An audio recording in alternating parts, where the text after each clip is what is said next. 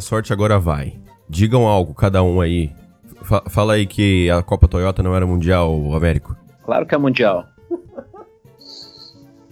Melhor que mundial. A Copa Toyota, a Copa Toyota tem que voltar. O Intercontinental tem que voltar. Não tem, tem que, ter Awali, Esperança. É Europa e América do Sul já era. Ah, eles que se joguem, é. É, eles que façam o campeonato, né, deles. né, Luiz? É. Com certeza. Tá, tá todo mundo sendo gravado, finalmente, que beleza. Achei que não ia sair episódio hoje, hein? Vamos começar com a nossa interatividade aos nossos estimados ouvintes. Muita gente comentou aqui, o Sidney Silas, vamos responder uma pergunta dele, o Ítalo Amorim, o CZ Lives, o pessoal que já tá aqui habituado a nos acompanhar. Nós tivemos aqui o Ricardo Jamal, bem-vindo, Ricardo. É, o Igor também comentando, o Bodin, amigo do, do, do Maciel, né, Maciel? Parça, parça. um jovem que troca ideias com o Maciel. Ah, nosso amigo Daniel Nunes, o Bruno. O nosso amigo aqui, Rodrigo Galdino também. Muito obrigado a todos. O pessoal que deu RT aqui, o Gustavo falou que assiste o nosso podcast indo pro curso. Muito bem, Gustavo. Fazer curso é muito bom. Ouvir o podcast também. O que, que mais que nós temos aqui? O Pedro Galante, Piero Fiorelli. É isso aí. Vamos lá. Perguntas perguntas. Vou, vou direcionar a primeira pergunta pro Luiz aqui. Me diga uma coisa: o Sidney Silas quer saber o, é, qual a visão social que vocês veem a visão social do Cristiano Ronaldo se está correta, se ele é subestimado, superestimado. O que, que, você tem a dizer sobre o nosso robozão? É, ele comentou sobre uns subestimarem, outros sub superestimarem. Eu acho que tá mais ou menos ali na média, entendeu? Algumas pessoas. O que eu acho incrível do Cristiano Ronaldo, assim, né? Passando meio rápido, porque provavelmente a gente vai fazer um episódio para falar só dele, né? O que eu acho legal do Cristiano Ronaldo é que quando o Messi ganhou a primeira bola de ouro dele, e as pessoas discutiam, nossa, quem será que é melhor, o Messi ou o Cristiano Ronaldo? Eu olhava e pensava, meu, não tem discussão. O Messi é razoavelmente melhor. Nós estamos aí mais de 10 anos depois disso e essa discussão ainda existe, o que para mim mostra muito da grandeza do Cristiano. E tem argumentos em prol dele se você quiser. Né? Então, para mim o Cristiano Ronaldo ele é um cara assim que ele conseguiu ir além do limite técnico dele, penso. Enquanto o Messi, por esse ou aquele motivo, poderia ser maior e não é. E eu acho que por isso a discussão em torno do Cristiano ela fica assim uma margem de, de diferença ali, mas, mas tudo dentro da normalidade. Tem o camarada que diz que ele é o melhor jogador da sua geração e eu respeito esse cara. E tem o que diz que ele não é nada tão grande assim, porque ele não cria as jogadas dele. Esse daí não dá para levar muito a sério, porque não deve ter visto o Real do Mourinho jogar, né? Então, por mim, tá tudo certo ali no Cristiano. Eu, eu creio que tem, quando a gente discute sobre melhores jogadores, tem aquela coisa de melhor ou maior. E tem uns que tem uma diferença grande, né, entre, entre a qualidade e o que conseguiu fazer, né, a grandeza. E o Cristiano, ele tem uma grandeza que tá muito acima da sua, da, da qualidade da peça em si, né? Então é, é, interessante. Isso acontece de certa forma também, talvez, com o Sérgio Ramos, né? Jogador enorme, assim, que em qualidade técnica talvez não seja de um patamar tão alto, mas sobe, muitas, sobe muitos degraus pela grandeza. É interessante essa classe de jogadores. Américo, uma pergunta aqui do Bruno, que pergunta sobre o Ronaldinho. Você já falou alguma coisa sobre ele? Mas ele quer, ele quer saber, né, sobre o caminho da seleção para 2006 o que, que aconteceu com o Ronaldinho Gaúcho? Você já falou muito, né? Mas o nosso ouvinte quer saber mais um pouquinho aqui sobre subestimado, superestimado, sobre o R10, sobre o bruxo.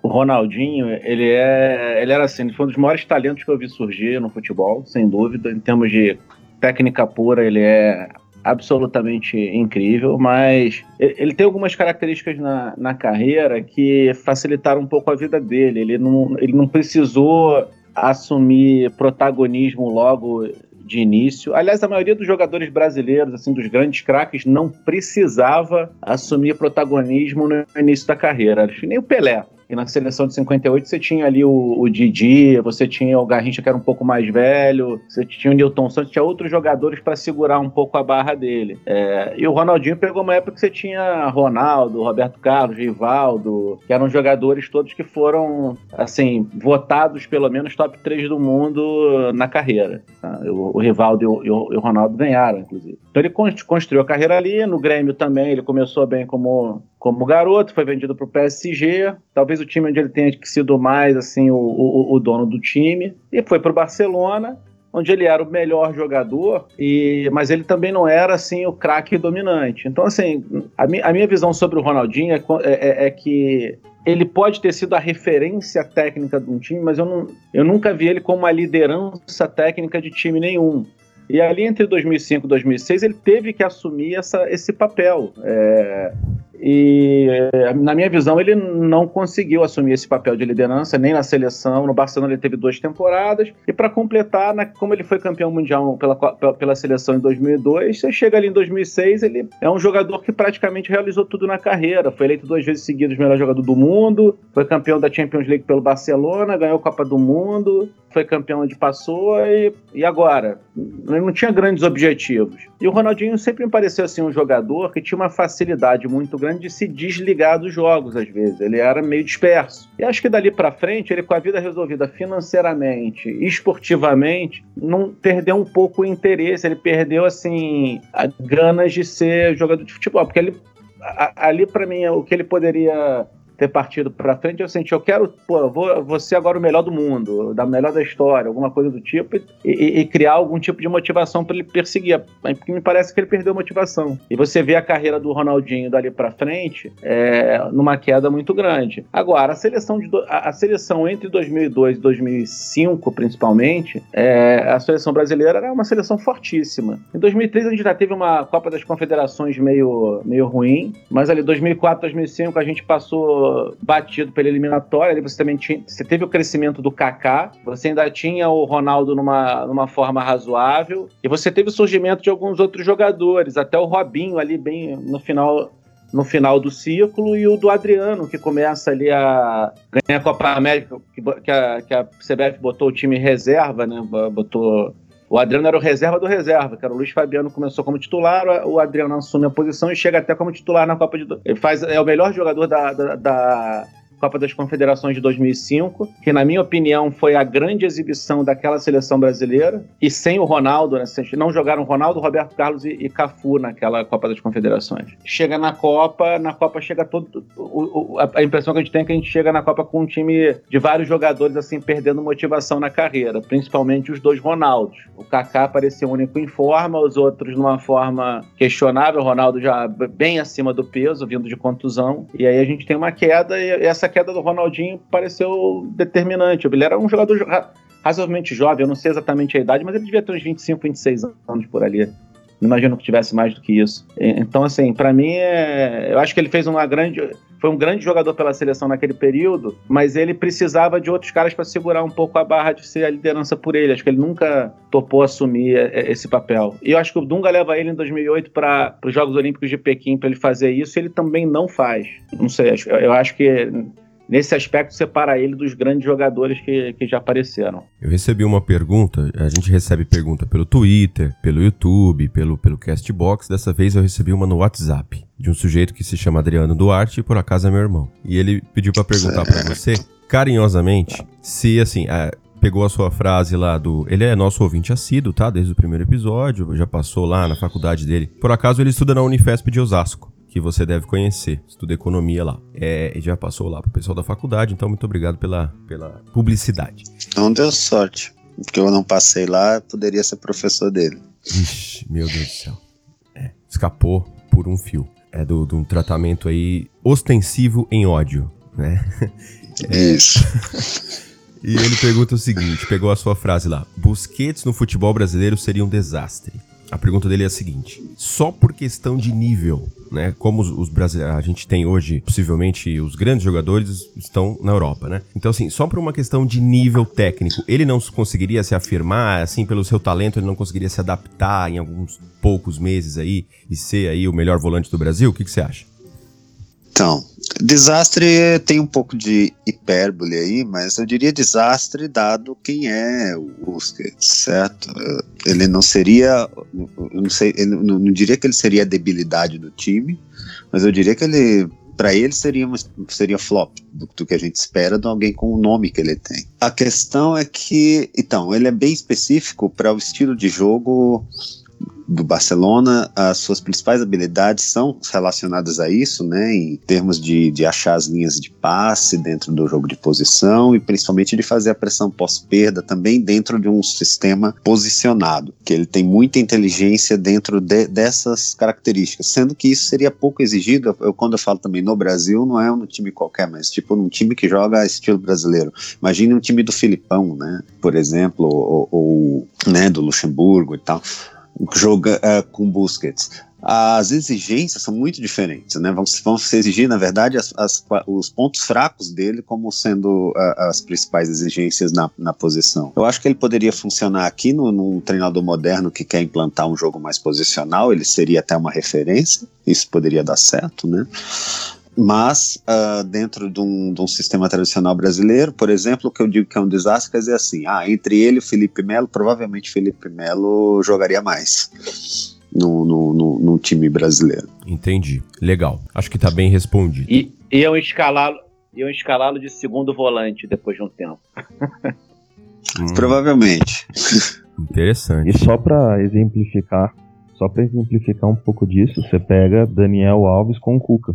Ele começou jogando de 10, né? Porque, porque o Cuca usa dois volantes mais agressivos, né? E o Daniel Alves não fazia isso. Então o Daniel Alves ficava jogando de costas para para a bola lá na frente, de costas para o zagueiro adversário e fez um gol ou outro no começo, mas, mas o nível de atuação era muito equivocado. Aí quando você troca o técnico, traz o Diniz.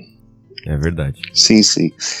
É, a outra coisa é que não vejo tão, exatamente, eu não vejo esse nível puro tão tão grande assim no Busquets para ele dominar de qualquer forma, mesmo fora do contexto. Né? Eu acho que, que isso ele, ele não tem mesmo um jogador bem mais talentoso como Deco, ele só foi uh, aqui no Brasil quando jovem ele não conseguiu se provar, né? Ele teve que ir para ele tinha as características que foram melhores usadas em, né, na, na Europa pelo estilo de jogo dele. Depois, consagrado, ele ainda voltou, né? Mas aí a, as pessoas realmente queriam fazer o time em torno dele. Mas aqui ele não conseguiu se encaixar nas funções tradicionais, né, no Corinthians, do futebol brasileiro. Bom, vamos para o nosso tema então. Nossa coluna Grandes Cracks, todo primeiro domingo do mês. Hoje nós temos um nome aqui que a timeline guardiolista, amante do jogo de posição, vai se deleitar. E nós vamos provar aqui que nós também apreciamos jogadores dessa, desse nível, dessa categoria, dessa classe né, de atletas. Estamos falando de Javier Hernandes. Javier Hernandes. É um sujeito de 40 anos que hoje já é um técnico, jogou aí a sua vida inteira no Barcelona, depois em 2015 foi para o Al Sadd, onde fez aí 86 jogos, fez uma fez uma boa quantidade de jogos, eu, achei, eu, eu achava que era menos, né? Tô olhando aqui. Mas no Barcelona ele fez 769 jogos. E um número que me espantou aqui, 109 gols na carreira inteira agora, 109 gols, 210 12, 212 assistências, né? um número bastante elevado. É uma coisa que pouca gente sabe, assim, pelo que eu percebo, né? Muita gente acha que o Xavi começou sua carreira lá já em meados dos anos 2000. É, na verdade não, o Xavi começou sua carreira ainda nos anos 90. Eu tava olhando aqui, primeiro jogo dele em La Liga, Barcelona e Valência em 3 de outubro de 1998. Aí ele, ele estreia. Grande Valência aquele time lá, viu? Amava esse time. Grande Valência. A gente estava falando na timeline esses dias sobre esse Valência aí, do final dos anos 90. E, e na Champions ele já estreou é, jogando aí 20 minutos contra o Manchester United. Então é um jogador que teve uma carreira bastante longeva e que não é exatamente da mesma geração quando a gente fala do Messi, do Iniesta, até do Fábricas, né, do Piquet, que tem essa coisa da geração, barcelonistas, na verdade não são todos exatamente da mesma geração, a não ser que você considerar a geração uma coisa mais ampla, né? O, o Xavi, ele, ele era meio que o paizão de todos esses. É, eu queria começar perguntando pro Maciel sobre o Xavi antes de Guardiola, Iniesta e Messi. O Xavi do que jogou com, com Rijkaard, o Xavi antes desse timaço do Barcelona do Pepe, porque muitas vezes a gente vê se falar do Xavi a partir desse momento, né, a partir de 2008, 2009. Quem era Xavi Hernandes antes de tudo isso? Bom, a impressão que eu tenho, eu não lembro dele nos anos 90, aliás. Tá? lembro já nos 2000. E quando eu reparei, a, a, o que eu lembro é que era um jogador realmente que na época já era, era um jogador que, do ponto de vista bem diferente. eu tinha a sensação que só eu sabia essa sua existência, digamos assim. Ele era tipo um jogador que era bem oculto, né? Mas que eu via, nossa, esses, eu, eu entendia ele na época como, nossa, segundo volante aí do Barcelona é, é, é, joga, joga, joga bonito, né? Elegante ele, tal, pequenininho, mas, mas tem muita, tem muita técnica. E, na verdade, ele não, é, ele não tinha, né, pelo menos no Brasil, assim, esse reconhecimento. Ele, e ele era, ele já jogava na seleção. Eu me lembro muito bem dele na Copa de 2006. E ele realmente não tinha muito reconhecimento e tal, mas ele eu já, já eu percebi a sua existência nisso. E, eu, e ele não tinha realmente um papel tão forte. Antes, entre 2000 e 2004, eu realmente não vi muitos jogos do, do, do, do Barcelona para saber exatamente o que ele estava fazendo. 2005 eu vi bastante. E, na verdade, ele não foi uma fase boa para ele, porque ele vinha sendo preterido, porque na verdade o time do Rijkaard, apesar do Rijkaard ser holandês, não era um time tão construtor, não era um time de jogo de posição estrito era um, tinha, digamos assim, era, era um, um, uma mistura, né? O Raikkonen tem muitas, eu acho que ele tem um pouco do espírito estratégico italiano no, no, no, estilo de treinar, e era um time que às vezes jogava muito direto. E aí as opções de, na, na posição do chave muitas vezes eram Edmilson e Van Bommel para tornar o meio-campo mais brigador e jogar com, com, menos passes. Ligar rápido no Ronaldinho, no Eto'o, no Juli. E o Xavi acabava sendo uma opção de banco para quando a coisa estava complicada, o time estava fechado atrás do adversário, então o Xavi entrava para construir de trás. Ele, eu acho que ele, ele, na época jogava sempre um pouco mais recuado. Né? O Deco era o interior mais avançado, o Xavi, quer dizer, ele já era, ele era também no Barcelona, mas eu acho que ele era um pouco mais recuado, até porque os, os atletas de ataque desse Barcelona, eles avançavam, era, era, uma, era um pouco mais compartimentado, né, o time do Raika. Eu enxergava na época como uma segunda função de meio campo, porque né, né, eu não entendia muito bem jogo de posição, eu pensava só em termos de futebol brasileiro. Mas era meio esse 12 segundo jogador meio oculto, depois o Iniesta começou a entrar ali aqui também algumas opções, né, é um garoto que também se destacava, mas com a, com a vantagem que o Iniesta entrava em algumas em posições diferentes, da do Xavi às vezes na mesma, e às vezes jogava Xavi, Deco, Iniesta, por exemplo, titulares, mas contra um time fraco da, da liga, né? Aí geralmente é porque eles sabiam que o time ia começar fechado, entrava todos os passadores, mas na Champions era muito raro ver o Xavi começar um jogo, por exemplo, ou, ou em clássicos os grandes partidos que a gente vai olhar do Barcelona do Rijkaard, ele vem do banco. Na seleção, ele começa a se destacar mais. Depois da Copa 2006, que ele meio que faz uma espécie de dupla de volante com o Xabi Alonso, o Xabi Alonso mais recuado, ele mais à frente,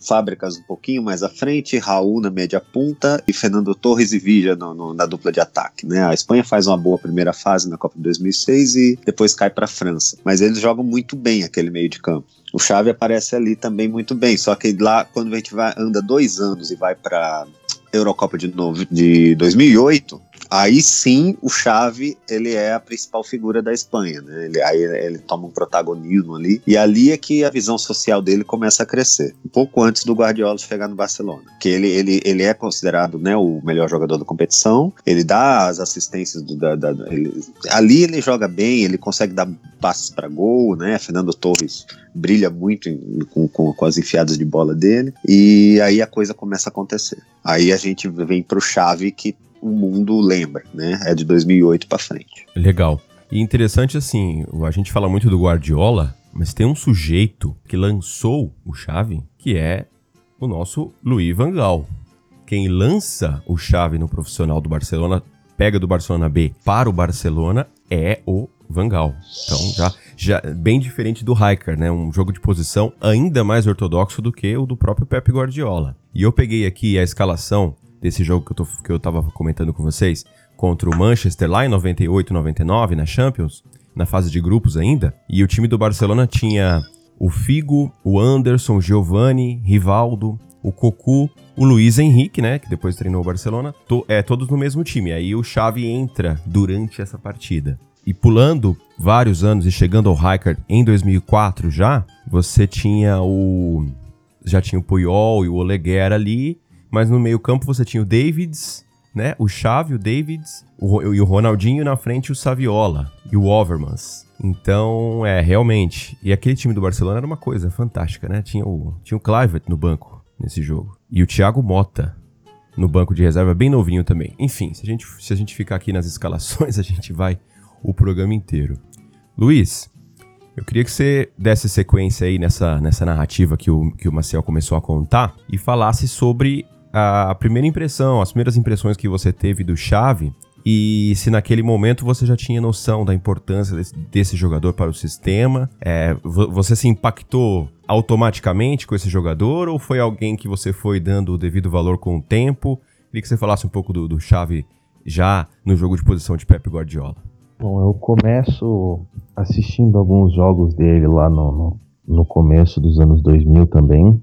Ele parecia bom jogador, nada muito além disso, né? Se você for pegar, ele teve números bem legais na temporada 2004-2005. Ele era um jogadorzinho assim, aquele motorzinho do meio de campo lá, pegava a bolinha atrás, jogava à frente, distribuía direito, mas francamente para mim não parecia nada muito especial não. Né? Naquele Barcelona do, do Raika, pensando no time que chegou na final, o, o Xavi ele teve uma contusão no joelho, não lembro direito quando que teve, mas ele voltou lá em meados de abril, então ele não estava redondinho para a final da Champions, até por isso ele ficou no banco, não só por isso, mas até por isso. Mas assim, eu gostava do estilo de jogo dele, eu gosto de jogador assim, entendeu? Agora, quando chegou o Pepe, mudou. O, em primeiro lugar, eu lembro de quando o Pepe chegou e eu não gostei muito dos primeiros jogos do Barcelona. Eu achava que o Barcelona estava parecendo um time meio e o Pepe chegou vindo do time B, um negócio meio sem nome. Eu olhei e pensei, rapaz, isso daí não vai dar certo, não. Chegou, tá muito cru, querendo, falando em arrancar Ronaldinho Gaúcho. Eu pensei, meu Deus do céu, se esse cara aí já chegou,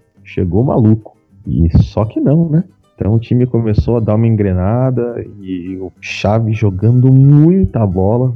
E, o que eu achava mais legal é assim, o camarada ele, ele começou a inaugurar aquela era da, de você ficar contando o toque de bola do jogador quantos passos ele dava, né? Porque antes acho que essa era uma estatística irrelevante. Depois o Chave, não, fulano deu mil e não sei quantos passos por jogo. Ele era o cara dessa estatística.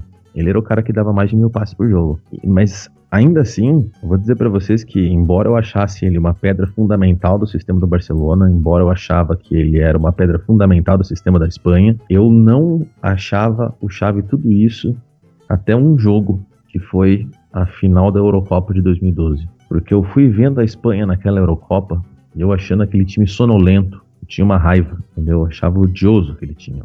Aí eles chegaram na final e eles trucidaram a Itália com o Xavi jogando uma bola. Eu olhei assim e falei: ok, esse cara agora ele tem meu total e completo respeito e admiração. Sua voz tá embargada, Porque... Luiz. Sua voz começou a ficar tá embargada. Tá é. E agora, melhorou? Não, embargada eu digo de chorar. Por causa da Itália, que é. perdeu agora. não, não. Não, eu tava achando que aquela Itália ia ganhar euro. O, o Conte me enganou. O Conte me enganou. Aliás, Arthur Barcelos que me perdoe, mas eu gostei pra caramba daquela Itália do Conte lá. Foi, foi triste. Arthur foi Barcelos triste, é hater do Conte desde, desde aquela época? Meu Deus do céu. Meu Deus do céu. É, não sei por que cargas d'água ele faz isso, mas. Eu acho o Conte bom técnico, né? Ele tem seus probleminhas aí, ele é meio teimoso acima da média, mas ele é um bom técnico. Mas eu, eu, eu, realmente achei que aquela Itália fosse ganhar, principalmente por causa do jeito que a Espanha chegou na final, entendeu? E, e daí, de repente, os caras mostraram naquela final que, tipo, a gente tava meio que o freio de mão puxado, entendeu? Já que vocês estão enchendo o saco, quer que a gente jogue bem, então nós vamos jogar bem. E daí acabou. Não tem jogo, chave destroçou. Acabou com aquela partida em uns instantes e ainda depois ficou falando pros amiguinhos dele em campo, ó, oh, relaxa aí, maneira aí, não vamos acabar mais com os caras não. Tadinho, eles têm família, têm dignidade, não precisa disso. É verdade colocando o nosso amigo Américo na roda aqui. Eu, eu vou me lembrar de um episódio onde o Américo disse a seguinte frase: De todos esses jogadores espanhóis aí, Xavi e Iniesta, eu prefiro Xavi. Se eu não te entendi mal, Américo, realmente entre Xavi e Iniesta você prefere o Xavi? Queria que você explicasse essa sua preferência, que não é, não é popular, né? Acho que o povo normalmente costuma é, preferir o Iniesta. Eu, particularmente, acho o Iniesta mais jogador. Queria que você explicasse isso e, e falasse um pouco, né, sobre a influência do Xavi nessa década e o que ele, não só para a posição, né, mas para o futebol e para a tática futebolística como um todo.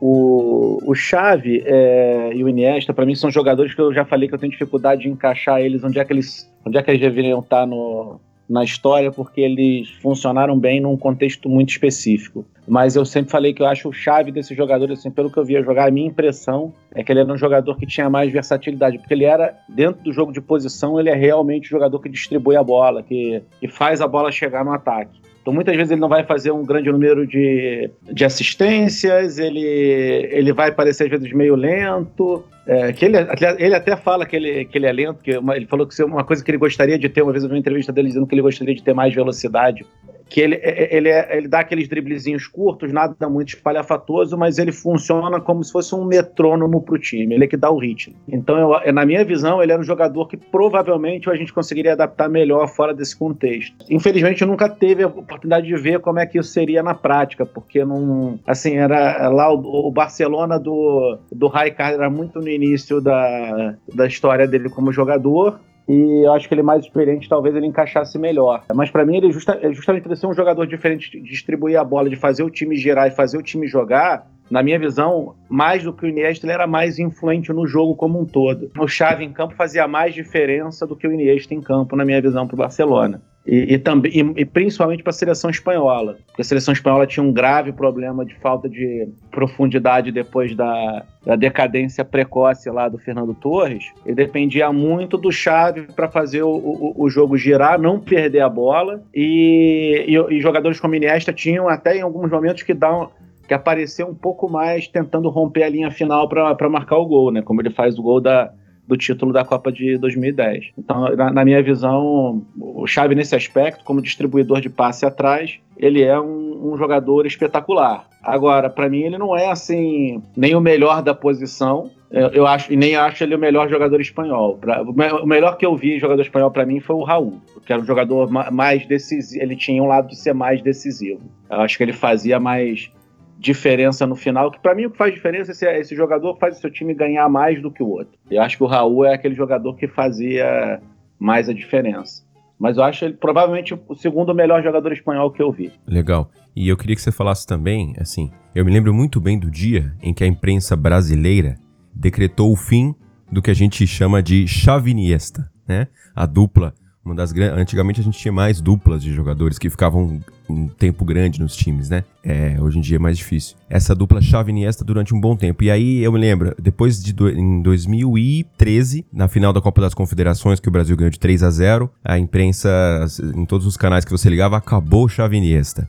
Foi essa a dupla de meio-campo mais influente dessa época que nós que nós tivemos no, no futebol mundial?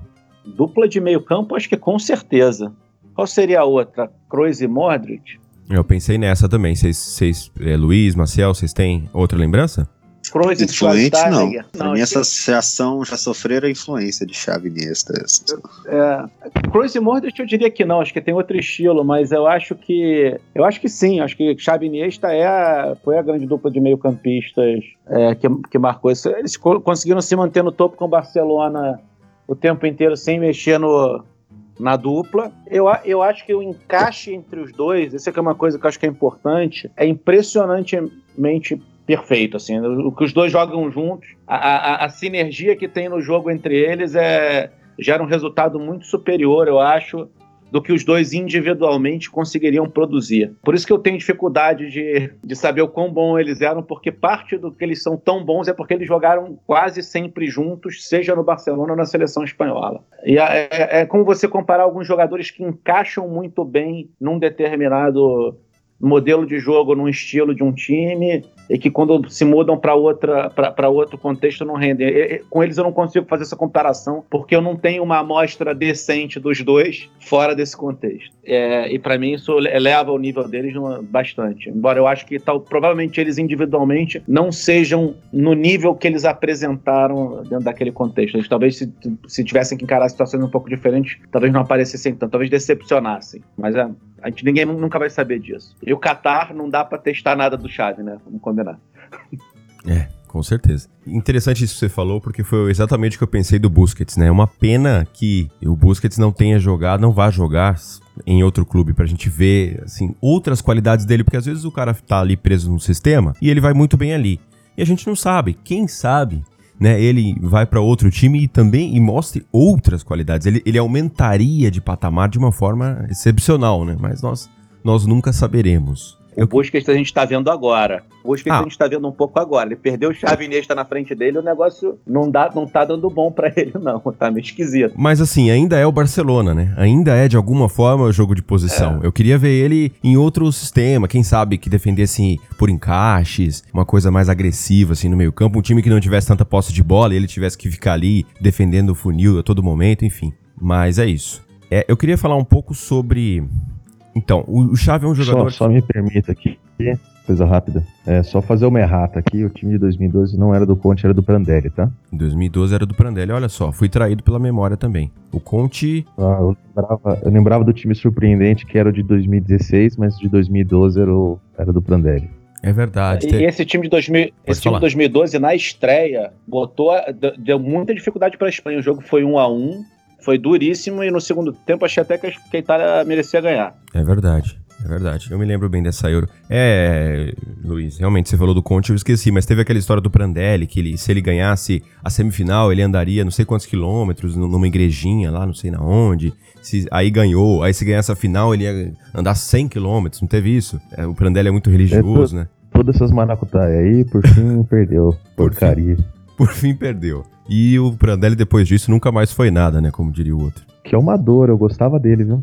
Os técnicos italianos hoje, enfim, temos o Sarri, temos o, o nosso Alegre, né? Mas longe de ter aí tantos técnicos italianos bons como a gente. Temos o Montella, né? Temos o Piori, temos o Gasperini, né? Mas todos ali meio que à margem, né? Não, não- não estão em times tops como, como em outrora. Bom, voltando pro Chave, tem uma coisa que é pouco comentada que eu já, que eu já falei com, ah, com vocês na timeline, né? Eu acho que aqui todos, todos conseguem observar isso bem, mas talvez os nossos ouvintes não tenham percebido. O Chave tinha uma qualidade que não é comentada, que é o corpo. Ele sabia usar o corpo de uma forma espetacular, como o próprio, acho que o Américo comentou um pouco disso, né? Conseguia segurar a bola ali, e ele segurava a bola bem diferente do que o Iniesta. O Iniesta ele ia fugindo do adversário, o adversário, ele não queria que o adversário en- encostasse nele. O Chave pelo contrário, o adversário podia encostar, ele era baixinho, mas era como se fala um tourinho, né? Se- Segurava muito a bola com o corpo também. E quando o Arthur surgiu, teve muito essa comparação por essa característica, pelo, pela, pela característica de passe, de gostar de jogar atrás da linha da bola, mas também por saber usar o corpo. E se comparou aí o Arthur com o Xavi, e eu acho que um dos grandes motivos do Arthur não estar conseguindo desempenhar tão bem no Barcelona seja esse hype excessivo, essa coisa, é o novo Xavi e tal. E, assim, é, é- é inevitável. não- é, o Barcelona vai sempre buscar o novo Xavi. E eu queria ver com o Marcel. É, também teve um pouco disso com o Iniesta. Inclusive, eu lembro que quando o Barcelona contrata o Coutinho, eu entro lá nos sites espanhóis e eles. Coutinho pode ser o novo Iniesta. Não tem nada a ver, né? São jogadores completamente diferentes. O Barcelona foi lá, gastou 200 milhões com, com o, Co- o Coutinho buscando o novo Iniesta num jogador que, jogadores que são completamente diferentes. Co- como que você vê essa questão do Barcelona buscar o novo Xavi? É, o time fica viúva, de- é, viúvo dele por, por um longo tempo. Certamente seria melhor abandonar isso. Mas por quê? Mas é natural, porque sempre que algum jogador marca uma época vencedora num time, ele fica no imaginário e ele passa, passa a fazer parte do senso estético de uma torcida, né, da, da, da agremiação. E Xavi Iniesta era exatamente o coração, né, lá do, do Barcelona. E eles tão, tentam encaixar nesse molde os jogadores que eles veem por aí. Aliás, Felipe Coutinho foi a coisa mais, né, é, como é que eu vou dizer? desastrada contratação. É, é, é, é um auto-engano. que eles... E agora você pode ver que eles tentam. Eu vejo sempre as sondagens do Barcelona por atacantes e eles estão procurando e já contrataram vários meio que clones de Messi. É sempre um canhoto que gosta de entrelinha. Eles contratam Griezmann, eles vão atrás de Rodrigo, vão. Eles estão com essa noção estética meio, vamos dizer, distorcida por uma geração. Talvez o próximo, o novo Busquets também eles vão começar a procurar em breve. Vai ser fácil encontrar um parecido. É, ah, o, esse eles, eles encontram, é. Esse Talvez eles o- encontram na, o na- na próprio- academia mesmo. o próprio Rodrigo Mas- talvez seja tá. um, Busquets melhorado, né? É, se bem tá- que eles já produziram uns parecidinhos, mas um pouquinho piores, né? Que já que, que não ficaram por lá, né? Teve aquele que jogou no Chelsea, tá na Inglaterra agora. Esqueci qual o nome. Oriel Romeu. Oriel É, era- Romeu. Isso, esse aí, parece até fisicamente um pouco e tal. Tem o estilo, mas é inferior. Então, o, o eles estão com esse molde que talvez só se perca quando. Então, talvez o, o Neymar quebrou talvez isso, se ele ficasse mais tempo, tal, né? É, é, os, os, times seriam sistematicamente muito diferentes e, e, com mais vitórias, talvez eles iam querer um novo Neymar depois disso e seria uma coisa diferente. Mas eu acho que o Neymar ficou pouco tempo para criar o, o, o, o, outro molde na, na, imaginação deles com um estilo diferente de jogo, né? Mas mesmo na época do quando no segundo ano depois do, do triplete do, do, do, time do Luiz Henrique, eu via reclamações nos sites espanhóis sobre o jogo não ser muito jogo de posição e tal ainda. Eles queriam mais Xavi Iniesta, menos Neymar, Soares e, e Messi. Não tava, não era tão vencedor, então já já começaram críticas dentro desse sentido, né? quando você não tá ganhando. Se, não tá, se o Barcelona não tá jogando no jogo de posição e não tá ganhando, a culpa é, é, é, falta de jogo de posição. A questão do Arthur. Eu acho que o Arthur tem um problema, sim, do hype. Dois, que ele realmente não é. Não tem. Faltam-lhe coisas. Ele tem, ele tem, digamos assim, os fundamentos do Chave, mas o Chave tinha mais ornamentos, mais mais recursos que o Arthur tem hoje. O Chave, então, uma das coisas que não se fala muito dele é da fisicalidade, da força física, do equilíbrio que ele tinha disputando, né, em disputa de jogadas, que ele geralmente saía vencedor em jogo de corpo. E a outra que o Arthur, para mim falta o Arthur e o Chave tinha e não é, também ele não é lembrado por essa característica, que aliás era um número que eu ia jogar como argumento aqui na, na de surpresa, mas o Adriel já lembrou, é que o Chave fazia muitos gols. O Chave, aliás, dos que jogava atrás da linha da bola, era quem melhor aproveitava o movimento de falso 9 do Messi para romper a última linha e aparecendo na cara do goleiro. O Chave também tinha um modo Paulinho ali junto com o Arthur, digamos assim. O Chave, o Iniesta, que embora começasse numa posição mais avançada, chegava muito menos na área. O Chave tinha um físico não só forte na, na força bruta, como na resistência de fazer movimentos por uma, uma região maior, do grande do campo, de chegada de começar o jogo na, praticamente na sua própria área e ainda concluir a jogada no final rompendo a última linha. Né? Ele fazia toda a construção e ainda tinha essa leitura de espaço e a capacidade física de fazer isso durante o jogo. Tanto que eu acho que o Xavi tem uma queda abrupta depois de 2012, porque exatamente é, o, o físico dele já passa a não permitir tão, ele, ele fazer isso tão, é, por tantos minutos, né? É, tão bem. Então começa a faltar aquele, aquele décimo de segundo para as coisas e aí ele cai bastante o futebol dele, que dependia exatamente dessa forma física que era, era invejável no, no, no, no, seu auge. Disso que eu, que eu penso, não, não vou encontrar outro chave, porque não vai ter, é, é uma pessoa com características únicas, vão ter jogadores com propriedades diferentes, desse nível, talvez melhores. Eu, entre Chave e Iniesta, tenho preferência por Chave, que era uma coisa que eu queria dizer que eu concordo com o Américo. E eu coloco assim, é difícil ordenar Raul e Chave, até Chave e Iniesta eu não acho fácil, eu acho que é quase o um empate. A chave para mim o, o, que, que de, o que me dá uma preferência é exatamente que ele tinha ele, ele tinha mais essa questão de mais ligado ao gol e isso para mim tem um peso grande. Eu vi em vários clássicos você daqueles que, que o Barcelona destruiu o Real Madrid, tem o golzinho do Chaves geralmente um dos primeiros ainda, para quebrar as pernas do, do, Real Madrid e acabar com o jogo. Nisso eu digo que é, o Barcelona vai sofrer enquanto não encontrar outra geração que, que eles, né, que eles, que eles adotem e, e, e abandonem um pouco a, a imagem de Xavi e Iniesta como modelos ideais de jogadores. Acho que tem uma questão aí importante que a gente. É, eu acho que o, Marcel levantou um ponto que eu não tinha me tocado, mas ele fala que a decadência do Chave começa em 2012 e coincide também com a, assim, vamos que a gente poderia chamar da decadência do Barcelona, né? Que até o ano da saída do Pepe, a decadência do Chave e o time nunca mais é aquele time dominante que foi entre ali 2009, 2008, 2009 até 2011. Isso talvez tenha uma influência dessa decadência física do Chave, que realmente o Chave ali de trás era, o, era, era quem ditava o ritmo. Então, se você, esse jogador já não tem a mesma capacidade de executar todas as funções, o conjunto vai sofrer. É, mas uma coisa que, sobre essa questão de substituir o novo Chave, o novo Iniesta, o novo Messi, eu acho que o, o problema central do, do Barcelona é que ele tem que repensar o time, entendeu? De uma maneira geral. Eles estão tão agarrados a um, a uma forma de jogo que deu certo que eles querem funcionar com outros jogadores e não vai funcionar com outros jogadores. É muito difícil funcionar exatamente do mesmo jeito. Ainda mais tendo jogadores como Xavi, Iniesta e Messi, principalmente Xavi e Messi, que para mim são muito especiais em termos das características deles. É, ele, é, no, no, ano que o Barcelona sai disso, que o Luiz Henrique implementa um modelo diferente, aquilo funciona, a impressão que me dá é que no ano seguinte deram um tapa no, no Luiz Henrique e falaram: volta pro jogo de posição. Porque se você pega a temporada seguinte, a 2014-2015, tá lá o Neymar de novo preso na ponta esquerda, lá, lambendo a linha lateral, marcando bandeirinha. Isso, ele só sai disso naquele famoso jogo do PSG lá, que teve que virar o jogo ele tirou, saiu, largou a posição dele, tirou com ele da cartola e, e meteu um 6 a 1 e fizeram sobreviver mais uma rodada da Champions League.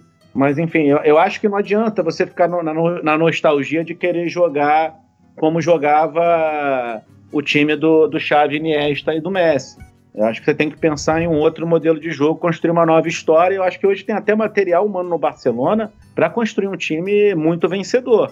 Mas você tem que abandonar os dogmas. Eles estão contratando jogadores para executar funções, é, para copiar o Xavi Iniesta. Se você, se você e, e, inclusive outros jogadores, tá? Pedro e Messi, o que seja. E esses jogadores não vão render nesses contextos o que eles podem render se você mudar o esquema de maneira a aproveitar melhor as, as qualidades deles.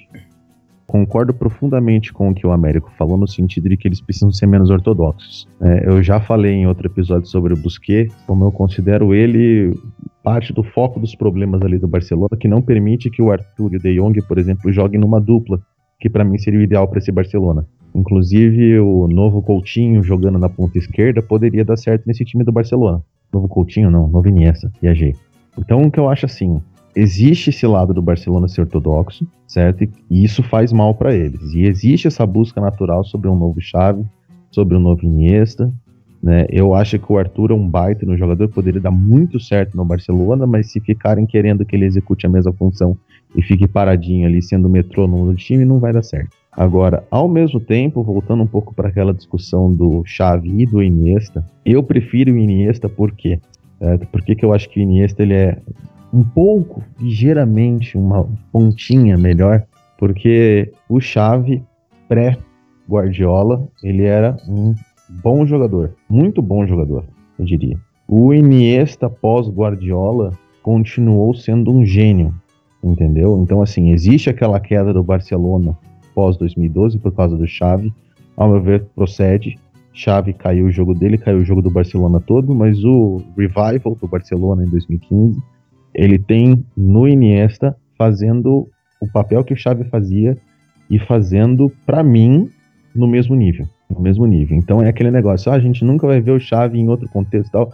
A gente viu o Iniesta num contexto diferente, que é sem chave, e ele destroçou. Então, para mim, isso coloca o Iniesta num degrau superior ao Xavi e no, quando eu digo degrau é assim, não é degrau não, né? Não é que tá em outro patamar, mas faz a balança pender pro lado dele. Agora, quanto à questão da identidade do Barcelona, eu acho assim, é, não, não, não tem por que você se prender tanto a isso, porque isso daí só faz mal. A gente não sabe quando que vai vir o próximo gênio do jogo de posição, como foi o Guardiola. Tipo, não é como se esses caras saíssem da forma o tempo inteiro, né? Então, teve o Cruyff, teve o Van Gaal, teve o Guardiola. Vai saber quando vem o próximo. Eu iria devagar aí, porque senão vai fazer mal para eles. Eu só queria acrescentar que eu acho que esse fenômeno é tão forte lá em Barcelona porque também é algo que não acontece com tanta frequência é haver um time tão bom quanto aquele. Então, acho que eu até entendo o fato deles quererem reproduzir aquilo, porque é uma leitura errada, talvez, de, de, de que seja, de que exista uma fórmula para repetir aquilo que eles vão ficar tentando por algum tempo. Mas lógico que não vai dar certo, eles vão, vão ter que desistir em algum momento. Mas a gente não tem uma, digamos assim, um, um, um, um paralelo em outros. Claro ter né, na história algum time que teve uma geração tão forte dentro de um sistema de jogo tão, de fato, tão regrado, tão, tão construído, né, construído assim. Mas mesmo os times, vamos colocar brasileiros, eu me lembro que a parte da torcida do São Paulo, por exemplo, depois do São Paulo do Murici, queria o time no 3-5-2 porque entendia que era esse o segredo das vitórias do São Paulo. Não que a gente tinha três torres, dois super volantes, dois alas monstruosos e, e, e por isso o time jogava em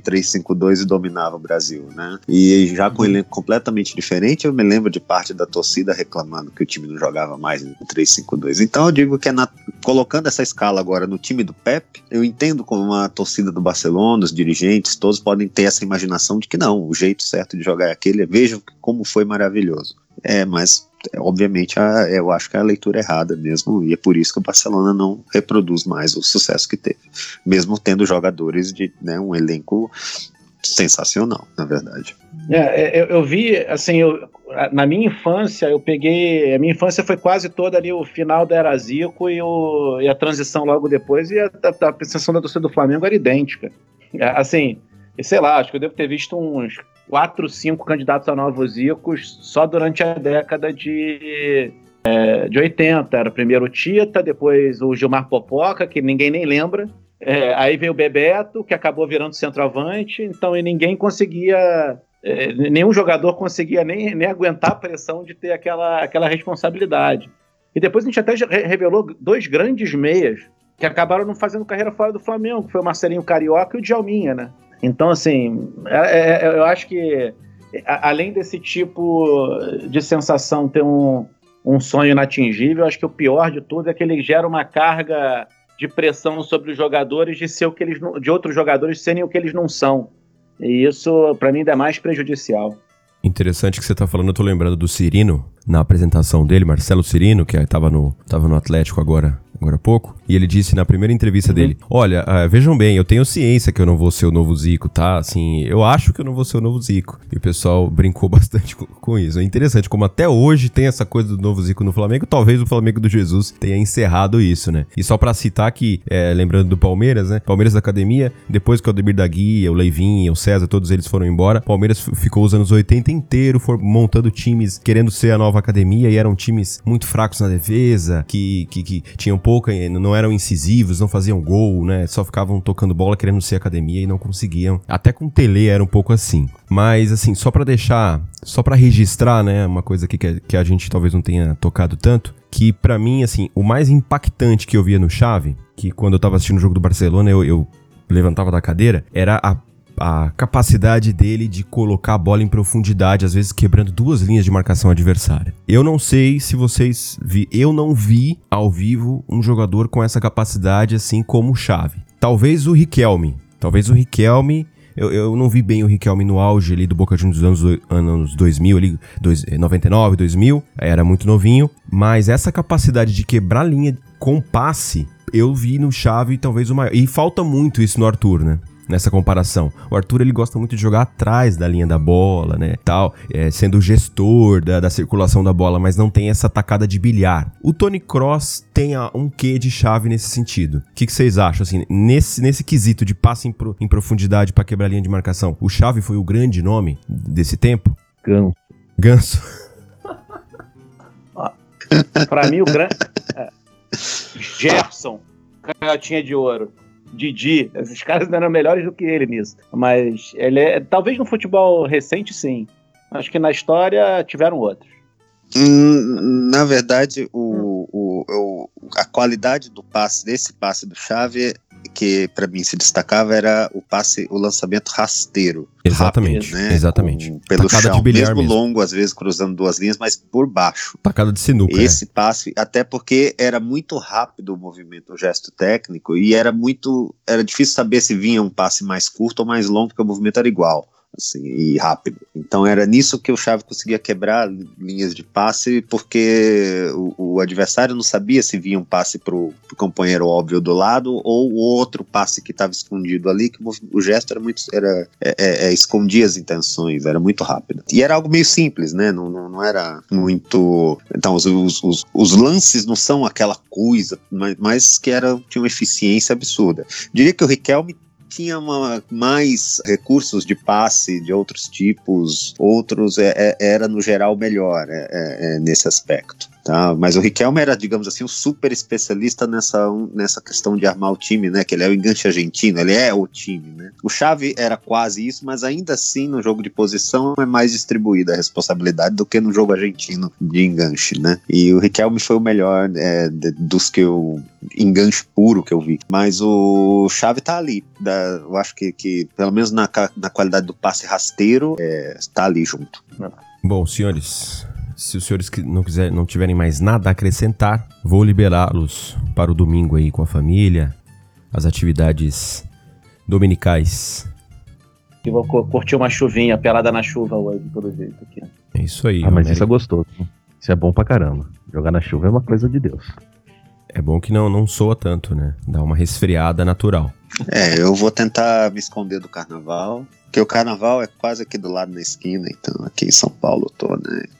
Eu, ju eu jurava que tu ia no bloco vestido de Einstein, Marcel. Seria muito carismático. Então, o verdadeiro Einstein acho que faria tá vestido de Einstein escondido em algum lugar bem silencioso. É isso é a minha fantasia de Einstein, porque eu acho que é o que ele faria também. Entendi. Então tá bom, amigos. Ótimo domingo, até a próxima. Até, abraço. Até. até. Abraço.